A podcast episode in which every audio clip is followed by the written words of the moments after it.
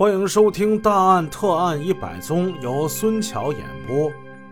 沈阳化工进出口公司的领导们发现了李卫华的诸多疑点，他们给了李卫华最后一次交代问题的机会，但是李卫华矢口否认。公司领导深感玉龙船出口贸易问题十分严重，已经着手调查了。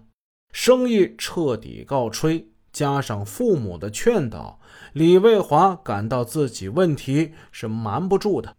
李卫华决定向领导交代，而此时呢，刘大为又给他出谋划策，这是一个馊主意。我跟你说，你如果要是讲的话，你就说这十五万元是准备给公司的，给科里两万谋福利。给黄少金五万好处费，你自己留一万。然而这纸是包不住火的。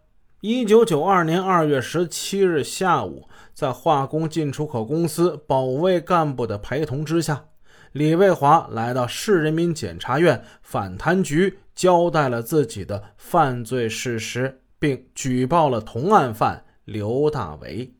李卫华因为受贿被刑事拘留。两天之后，反贪局以受贿罪将刘大为拘审归案。反贪局对这一诈骗受贿案件十分重视，迅速组成了专案组立案侦查。四月二日，辽宁省公安厅发出通缉令，缉拿案犯谭光业、黄少金等人。法网恢恢，疏而不漏。在七月十号的时候。信宜公安局刑警在县工商局抓获了谭光业。这谭光业跑到工商局，他去干什么去了？可笑不可笑？谭光业办营业执照去了，他被当场抓获，这真是巨大的讽刺。沈阳市检察院派员赴广东，将谭犯押解回沈阳。市检察院根据掌握的线索，派侦查员文立和等多人到广州缉拿黄少金等案犯。在八月二十三日凌晨二时许，他们在东莞市萧边酒店将化名曾耀凡的黄少金和罗兆基同时抓获。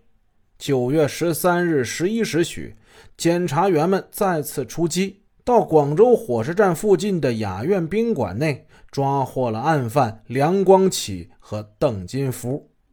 梁犯当时是待在客厅之内，当即就束手就擒了。这时，邓金福从外面回来，检察员们躲在门后。当邓金福走进屋内时，他们扑了过去。岂料这邓范是负隅顽抗，凶狠挣扎，与检查人员展开了一场搏斗。一位检察员飞起一脚，将他踢到楼下，他才变得老实，被扣上了手铐。理发师何东等涉案人员获得的赃款，最终被执法机关依法收缴。至此，玉龙船案诈骗团伙的主要案犯。除了那假港商刘亚松之外，都落入法网。此案经过沈阳市检察院、沈阳市法院近三年的认真审理，总计追缴赃款八十九万一千元，但尚有一百三十七万一千元未能追缴，使国家遭受了巨大的损失。沈阳市法院刑三庭审判员邢威主审此案。当他提审李卫华的时候，李卫华脸上不见了预审中那主动坦白交代问题时那痛悔恳切的神情，却多了几分狡黠。他在很多要害的问题上改变了原供，把责任推到刘大为和吴雨石身上。听到这儿，邢威是拍案而起，气愤地指着李卫华：“李卫华呀，你不要执迷不悟了。”由于你的犯罪，你给国家造成了巨大的、不可挽回的经济损失。由于你的犯罪，你的哥哥不得不从国外回来，你的母亲多次是心脏病发作，你的父亲也患了重病。难道时至今日，你还要亲人们看着你放着认罪伏法的正路不走，甘心受到惩罚吗？李卫华听到这些话，他身子微微一颤，痛苦地闭上眼睛，他哭了，流出了眼泪。作为一名外贸干部，李卫华年轻有为，他本可以为国家创汇增收，而现在呢，他成了一个罪人。因为犯罪，他几乎毁灭了这个幸福的家庭，愧对领导与同志，也无颜再见重病中的父母。自己已经酿成大错，怎能再与法律对抗？他最终不再避重就轻，如实的供述了自己的罪行。主审人行为认为，刘大为加大合同金额百分之二。后从谭光业提出据为己有的那部分现金不应视为受贿，他的行为构成了贪污罪。李卫华是贪污的共犯。经审认为，李卫华受贿为十一万零四百元，贪污金额为三万三千五百元。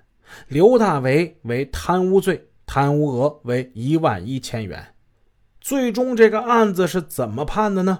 他到一九九四年十二月二十二日才盖棺定论，为什么拖了那么久呢？一个是案情复杂，再有一个就是沈阳市中级人民法院的裁决，二犯不服，提出上诉，直到九四年十二月二十二日，辽宁省高级人民法院才最终进行了终审。终审判决如下：维持沈阳市中级人民法院。对李卫华受贿罪与贪污罪的定性，按数罪并罚，决定执行有期徒刑十八年。对同案犯沈阳化工进出口公司三科副科长刘大为，维持市法院对他贪污罪的定性，判有期徒刑六年。两个中饱私囊的贪污受贿者，最终得到了法律的严惩。那么那帮骗子呢？他们的结果是什么呢？沈阳市中级人民法院对被告人从广东抓获归案的谭光业、黄少金以诈骗行贿罪进行判决，判处他们无期徒刑；梁光启、邓金福、罗兆基等诈骗案犯判有期徒刑。这一晃三十年过去了，骗子。有增无减，骗术也在不停的推陈出新，变换着花样的出现在我们的生活与工作之中。有人说，这受骗是因为有人笨，笨所以才受骗。